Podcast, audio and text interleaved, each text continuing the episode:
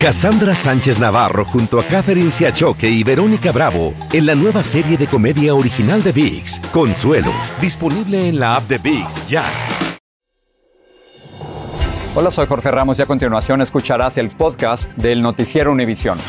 Bienvenidos, soy Ilia Calderón y estas son las historias más importantes del día. Estas son las principales noticias hoy jueves 24 de marzo. Si Rusia utiliza armas químicas en su invasión a Ucrania, responderemos según la situación, advirtió el presidente Biden a Vladimir Putin tras su reunión con líderes mundiales en Bruselas. Biden también sugirió que Rusia sea expulsado del grupo de los 20.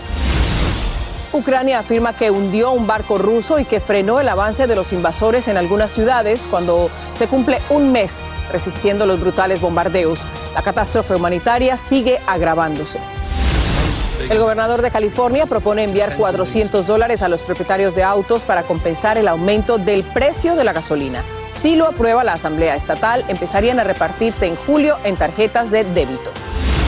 Con el regreso de los hinchas al Azteca, el Tri buscará asegurar hoy la clasificación al Mundial de Qatar con un triunfo ante los Estados Unidos. Saldrá a desquitarse tres derrotas consecutivas frente a su clásico rival. Este es Noticiero Univisión con Jorge Ramos e Ilia Calderón. Muy buenas noches. Al cumplirse 29 días de la invasión rusa a Ucrania, el presidente de Estados Unidos asistió este jueves a tres cumbres de emergencia con países aliados, una reunión en la OTAN, un encuentro del G7 y otro con el Consejo Europeo. Y León, por supuesto, los temas en la agenda eh, de los dirigentes fueron Ucrania, nuevas medidas contra Rusia y también la seguridad de Europa. Pablo Monsalvo está en Bruselas. Pablo. Una foto de familia con un claro e inequívoco mensaje, la unidad frente a la barbarie del gobierno ruso. Nunca antes, tantos líderes de ideologías distintas unificaron criterios a la hora de condenar y sancionar a un país agresor.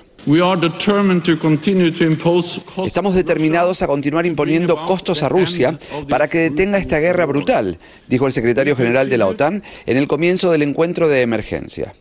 El presidente de los Estados Unidos, Joe Biden, mantuvo una maratón de encuentros con sus aliados militares del Tratado del Atlántico Norte, con sus socios comerciales de la Unión Europea y con los miembros del Grupo de los Siete, las siete naciones más industrializadas del mundo. El tema único fue la crisis de Ucrania y cómo aportar ayuda militar a ese país para defenderse sin involucrarse directamente en el conflicto. El presidente Biden anunció que su país recibirá 100.000 refugiados que tengan familiares allí o algún vínculo con los Estados Unidos y que su administración aportará mil millones de dólares adicionales para ayudar a los países de Europa del Este desbordados por la llegada masiva de quienes huyen del horror pero también prometió 2.000 millones en armamento para que Ucrania se defienda mejor. De manera telemática, por videollamada, el presidente ucraniano destacó la valentía de sus Fuerzas Armadas. Dijo que probaron tener el mismo nivel de los miembros de la OTAN, pero exhortó, por enésima vez, a esa alianza militar a tomar partido de forma directa. La OTAN debe aún mostrar qué puede hacer para salvar gente, mostrar que es verdaderamente la unión defensiva más poderosa del mundo, reclamó. Estados Unidos, en concordancia con sus socios occidentales, agregó a 400 individuos a la lista de sancionados y a 300 miembros de la Duma, el Parlamento ruso, por alimentar con su dinero y decisiones la maquinaria bélica. El G7 y la Unión Europea también anunciaron nuevos esfuerzos para compartir información y coordinar respuestas y así evitar que Rusia evada el impacto de las sanciones. En Bruselas, Pablo Monsalvo, Univisión. Y justamente cuando se cumple el primer mes de la invasión de Rusia a Ucrania, los analistas coinciden en que las tropas rusas se encuentran estancadas en su avance por tierra y que por aire continúan su bombardeo a ciudades que no se rinden. Como nos cuenta Nuria Garrido, las fuerzas ucranianas se anotaron este jueves una victoria con el hundimiento de un barco ruso. La resistencia ucraniana se anotó una pequeña victoria en medio del brutal castigo de las fuerzas rusas. Aseguran haber hundido uno de los poderosos barcos de guerra del Kremlin emplazados en el mar de Azov. Y a un mes del comienzo de la brutal invasión, finalmente llegó ayuda humanitaria a Mauripol. En estas impresionantes imágenes se ven familias enteras haciendo largas filas para obtener comida, ropa y otros artículos. Mi esposo no llegó a recibir ayuda humanitaria. Era diabético y la escasa alimentación de los últimos días lo llevó al coma y murió. Si hubiera llegado la ayuda, ahora estaría vivo. Pero los ataques rusos no cesan, aumentando la colosal destrucción con autos quemados, edificios en ruinas y empeorando la catástrofe humana como muestran estas tumbas recién cavadas por los propios residentes para sepultar a sus seres queridos. Estoy enterrando a mi padrastro. Estaba en el carro. Lo volaron por los aires. Su médico estaba con él. Tomó el asiento en mi lugar y los volaron en el auto. Podría haber sido yo. En Chernihiv la destrucción es impresionante. Este recorrido en auto muestra viviendas en llamas justo después de un bombardeo ruso. Un adolescente describe el horrible ataque que mató a su madre mientras intentaba escapar de la ciudad. Un segundo y veo una explosión amarilla. Luego creo que me desperté en un camino. Veo a mi madre en el fuego. Ella todavía está viva en ese momento. Comencé a arrastrarme y simplemente me escondí. Pero los ucranianos no se cruzan de brazos. Esta comunidad artística ha transformado su espacio en una pequeña fábrica que produce chalecos antibalas para los reservistas que defienden la capital. Y tras un mes de guerra, la verdad es que Ucrania sigue resistiendo. De hecho, hoy mismo las Fuerzas Armadas de Ucrania dicen que han conseguido derribar a siete aviones, un helicóptero y un dron. Sin embargo, por otra parte, el Kremlin dice que está logrando avances significativos y asegura que también hoy ha capturado una ciudad del este de Ucrania. Así que vemos que el Kremlin sigue apostando por su tesis de que está logrando importantes avances en esta guerra que se está produciendo aquí. Esto es todo y regreso con vosotros al estudio. Gracias, Nuria. Y por si las preocupaciones de todos nosotros estos días no fueran ya suficientes, Corea del Norte lanzó un misil que cayó al mar cerca de Japón. Los expertos dicen que el misil intercontinental pudiera haber sido un Hwasong modelo 17. Su característica principal es su tamaño. Es enorme, de unos 85 pies de altura, tiene una gran capacidad destructiva por la cantidad de ojivas que puede cargar en la punta. Corea del Norte lo lanzó desde Sunan, cubrió una distancia de 671 millas, estuvo en vuelo durante unos 71 minutos antes de caer al oeste de Cabo Tapi, en el extremo norte de Honshu, la isla principal del archipiélago japonés. Estados Unidos condenó enérgicamente este lanzamiento. La Casa Blanca calificó la prueba como una violación descarada de las resoluciones de Naciones Unidas. León, y vamos a cambiar de tema. El gobierno Biden quiere agilizar los procesos de asilo en Estados Unidos y resolver cada caso de manera rápida y eficiente. En este momento, estadísticas de la Universidad de Syracuse muestran que hay al menos 1.700.000 casos pendientes en los tribunales de inmigración. Pedro Rojas tiene los detalles desde Washington. El Departamento de Seguridad Nacional y el Departamento de Justicia emitieron una regla de asilo para extranjeros sujetos a deportación acelerada. La medida entrará en vigor en agosto y buscará hacer que el proceso se reduzca de años a meses, porque da autoridad a agentes del Servicio de Inmigración y Ciudadanía para decidir sobre solicitudes sin necesidad de elevar casos a cortes migratorias porque muchos casos están atrasados y, retraso de proceso en este tipo de caso es negarle a una persona la protección que este país debería de darle. El gobierno dice que contratará cientos de empleados más para trabajar en la frontera sur. En un comunicado, el secretario de Seguridad Nacional Alejandro Mayorkas expresó a través de esta norma estamos construyendo un sistema de asilo más funcional y sensible para asegurar que los individuos que son elegibles reciban protección más rápida mientras quienes no son elegibles sean rápidamente deportados. Republicanos tienen reserva en torno a la medida. Nos preocupa que esto vaya a crear justamente el efecto contrario, una cantidad significativa de personas aprovechen esta oportunidad y presenten solicitudes de asilo aún sin contar con los fundamentos necesarios. El Departamento de Justicia participó en la elaboración de esta nueva regla para el manejo de casos de asilo y expertos legales aseguran que se cumplieron todos los pasos para evitar desafíos en cortes federales. Les da la oportunidad que estén bajo la jurisdicción de USCIS para que puedan obtener ese tipo de de, eh, de reporte con, con, una persona un poquito más blanda, un poquito más receptiva. Actualmente en la frontera, las cifras de arrestos de migrantes siguen elevadas y el Departamento de Seguridad Nacional ha solicitado que más voluntarios de personal de otras dependencias viaje a la frontera para colaborar con el procesamiento de la patrulla fronteriza. En Washington, Pedro Rojas, Univisión. Y hoy ocurrió la última audiencia de confirmación para la Corte Suprema de la jueza Ketanji Brown Jackson ante el Comité Judicial del Congreso. Varios testigos, incluidos algunos representantes de la Asociación Americana de Abogados, dieron fe de la capacidad y la trayectoria de Brown Jackson, que de ser confirmada sería la primera afroamericana en llegar a la Corte Suprema. Claudia Uceda nos acompaña directo desde el Capitolio. Claudia.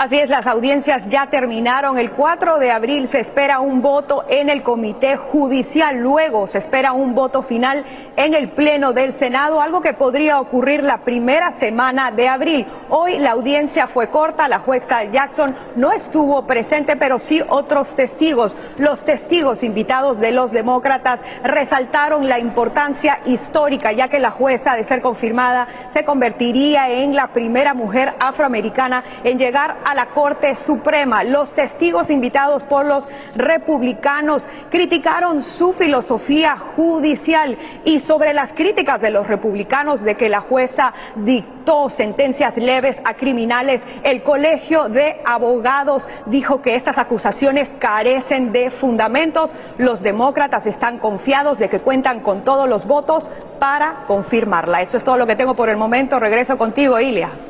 Muchas gracias, Claudia, por esa información. Documentos obtenidos por The Washington Post y CBS News detallan que Virginia Thomas, esposa del magistrado de la Corte Suprema Clarence Thomas, habría intercambiado mensajes de texto con quien fuera el jefe de gabinete de la, de la Casa Blanca, Mark Meadows, y esto con miras a anular las elecciones presidenciales del 2020. La activista conservadora habría intercambiado cerca de 30 textos con carácter de urgente con Meadows en la semana siguiente a las elecciones generales. Mientras tanto, el expresidente Trump presentó una demanda federal contra Hillary Clinton y personas involucradas en su campaña del 2016. Los acusa de conspirar para desprestigiarlo cuando era candidato republicano y paralizar su campaña. La demanda alega que Clinton y el Comité Nacional Demócrata fabricaron un vínculo falso entre la campaña de Trump y Rusia. Trump busca al menos 24 millones de dólares en daños y prejuicios. El gobernador de California tiene una propuesta para ayudar a los residentes de su estado a enfrentar los altos costos del combustible. Hay polémica en Nueva York por la decisión de levantar el requisito de vacunación a deportistas profesionales y no a los trabajadores públicos. Y con fuertes medidas de seguridad en el Azteca, el Tri tiene una cita con la selección de Estados Unidos esta noche para ir al Mundial de Qatar. Hacer tequila, don Julio, es como escribir una carta de amor a México. Beber tequila, don Julio, es como declarar ese amor al mundo entero. Don Julio es el tequila de lujo original, hecho con la misma pasión que recorre las raíces de nuestro país. Porque si no es por amor, ¿para qué? Consume responsablemente. Don Julio Tequila, 40% alcohol por volumen, 2020. Importado por Diageo Americas, New York, New York. Cassandra Sánchez Navarro junto a Catherine Siachoque y Verónica Bravo en la nueva serie de comedia original de VIX, Consuelo. Disponible en la app de VIX, ya. Sigue este podcast en las redes sociales de Univision Noticias y déjanos tus comentarios. Las solicitudes para subsidio de desempleo cayeron a un mínimo histórico que no se veía desde 1969. Las nuevas cifras del Departamento de Trabajo muestran que 187 mil personas solicitaron beneficios la semana pasada. Una noticia muy alentadora en medio de los altos costos del petróleo, el gas y otras presiones económicas causadas por la inflación. Los propietarios de automotores de California podrían recibir 400 dólares en forma de tarjeta de débito para compensar el aumento del precio de la gasolina. Ese es el plan del gobernador Gavin Newsom, que incluye también transporte público gratis por tres meses que beneficiaría a los que no tienen auto. Jaime García tiene más detalles de esta propuesta.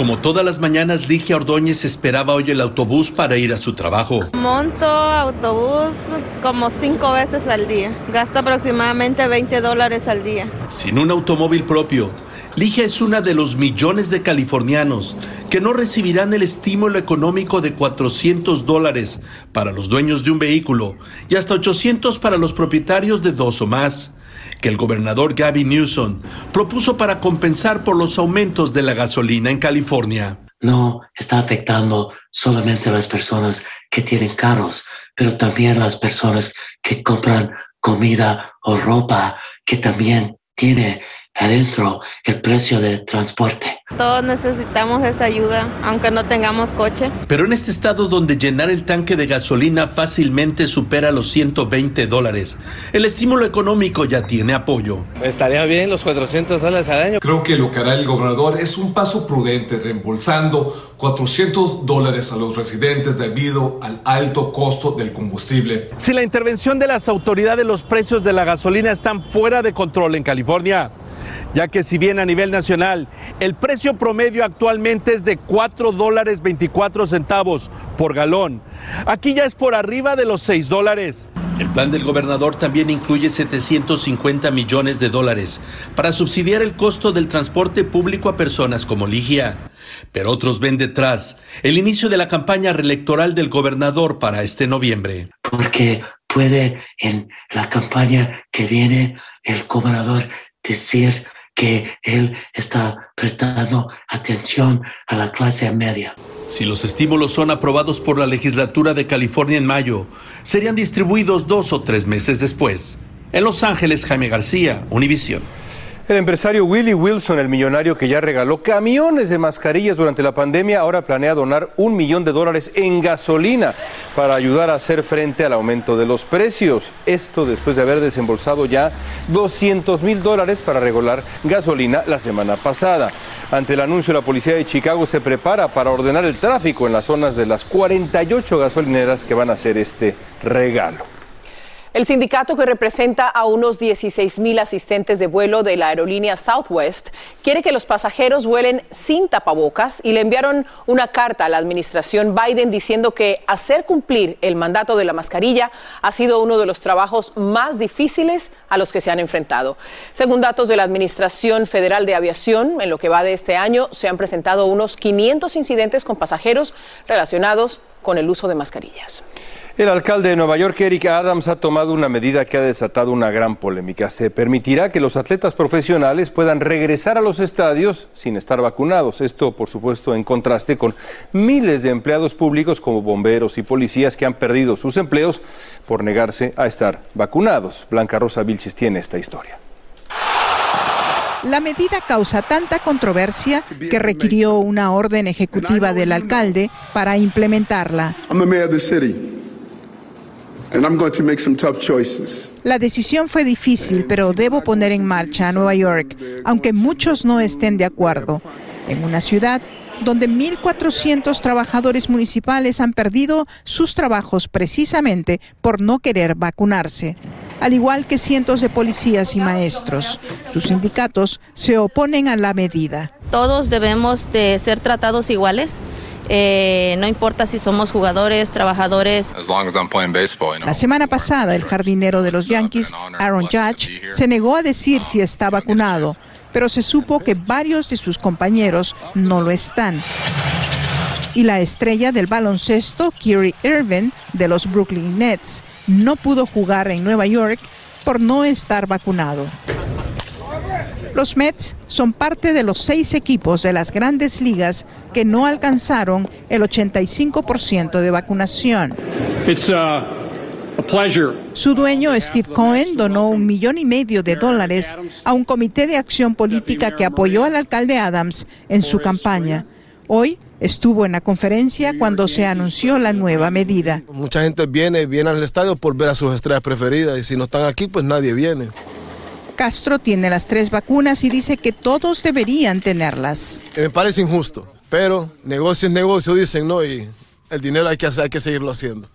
Los Yankees empezarán su temporada en casa contra los Medias Rojas de Boston el próximo 7 de abril. Su fanaticada los esperará aquí a la salida del estadio, pero también estarán presentes los que están en contra de la nueva medida. En el Bronx, Nueva York, Blanca Rosa Vilches, Univisión. Un nuevo estudio reveló que tomar aspirina durante el primer día de hospitalización por COVID-19 puede reducir el riesgo de embolia pulmonar y de muerte. Los resultados fueron más contundentes en los pacientes mayores de 60 años y en los que tenían al menos una enfermedad crónica. Este estudio fue publicado en la revista médica JAMA. La mitad de los estados del país registraron más muertes que nacimientos en el 2021. Así lo reveló la Oficina del Censo. Los investigadores afirman que el descenso natural se debió en parte al envejecimiento de la población y al aumento de las muertes relacionadas, por supuesto, con la pandemia. Otros resultados del censo mostraron que las muertes en el país aumentaron un 19% del 2019 al 2020. Patricia está lista con un adelanto de la edición nocturna. Gracias, Ilia. Bueno, esta noche en la edición nocturna comienza el toque de queda en Miami Beach tras ser impuesto por votación unánime. Esto con el propósito de controlar las celebraciones del Spring Break y evitar una tragedia como la ocurrida el pasado fin de semana. Además, en la frontera, migrantes intentan cruzar Estados Unidos por una entrada de camiones de carga. Es un nuevo método que tiene a la patrulla fronteriza en alerta para evitar cruces masivos. Tendremos los detalles esta noche, así que los esperamos. Y todo lo que pase en el Estadio Azteca entre México y Estados Muy Unidos. importante. Vamos un poquito retrasados por, Por ese supuesto partido. que sí. Eh, a propósito del joven que ustedes presentaron anoche en la edición nocturna que fue afectado por el tornado, pues hay noticias sobre él. Y es que después de que un video eh, sobre su camioneta se hiciera viral cuando el potente tornado la volcó, el adolescente va a recibir una camioneta de un concesionario, esto en Fort Worth, Texas. Los ejecutivos de la tienda se pusieron en contacto con Riley León, de 16 años de edad, y le van a regalar una nueva camioneta el próximo sábado 26 de marzo. Sigue este podcast en las redes sociales de Univision Noticias y déjanos tus comentarios. Bueno, bueno, bueno. Hoy es un día clave para las aspiraciones de la selección mexicana de clasificar al Mundial de Qatar. Enfrentará a Estados Unidos acá, en el Estadio Azteca. En juego está un gran paso rumbo a la Copa del Mundo y mucho más. Está en juego el orgullo entre dos rivales históricos. Silvia. Bueno, y es que definitivamente México va a salir decidido a desquitarse esas tres derrotas que sufrieron ante los estadounidenses y además alentado por una hinchada que va a estar acompañándolos en el estadio donde se encuentra precisamente Alejandro Madrigal. La seguridad en el Estadio Azteca para el partido de México contra los Estados Unidos se reforzó tras los hechos violentos en el estadio de Querétaro de hace tres semanas. Seguridad privada fue contratada para evitar la violencia. He visto más refuerzos en todos los estadios, de hecho. Y a nosotros también se nos dan capacitaciones. La seguridad para el partido clásico de la zona fue citada con siete horas de anticipación y solo en la puerta 1 había 200 elementos que serán apoyados por 1.600 policías de la Secretaría de Seguridad Ciudadana de la Ciudad de México para que nada salga mal. Más que nada para que regresen las familias, no ya no tanto las barras, sino las familias para que regrese el ambiente familiar que antes. Y es que el equipo de los Estados Unidos también mostró su preocupación por los hechos violentos, por lo que 900 policías más estarán afuera para impedir acceso a grupos violentos. Para demostrarle a todo el mundo que, que México no somos así, en realidad eso no es México. O sea, en México somos más, somos gente en familia que venimos a disfrutar lo que es el fútbol. Poco a poco la gente comenzó a llegar al Estadio Azteca con mucho ánimo. Este partido es vital para el equipo tricolor y necesita ganar para intentar clasificar de forma directa al Mundial. Por eso necesita el apoyo de su afición, que se sorprendió por los costos de las entradas, que se duplicaron y ubicaron entre los 10 hasta los 130 dólares. Entonces sí están algo altos, ¿verdad? Y más para lo, quienes son los locales, yo creo, este, o quienes viajamos de fuera, pues eh, incrementa un poco más el costo. Todo listo para que la selección mexicana arribe ya en unos minutos a este estadio Azteca, donde incluso los van a recibir con mariachis. Por lo pronto son 650 elementos de seguridad privada que custodiarán la asistencia de 50 mil personas que se dieron cita o se darán cita en este coloso. Vamos a estar muy al pendiente. Regreso con ustedes. Muchas gracias, gracias Alejandro. Muchos nervios, ¿no? Bueno. Por aquí hay alguien ya casi comiéndose las uñas. No se pierda esta eliminatoria mundialista, México contra Estados Unidos, que se juegan todo por el boleto a Qatar. A las 9 del Este, 8 Centro, 6 Pacífico, en vivo desde el Estadio Azteca por Univisión y TUDN. Que gane el mejor. Yo iba a decir que gane el mejor, pero pensé que no me ibas a volver a hablar. No, no, que Si gane no el mejor. decía que gane México. Es lo justo y lo correcto. Que Así gane el es, mejor. que gane el mejor. Buenas noches.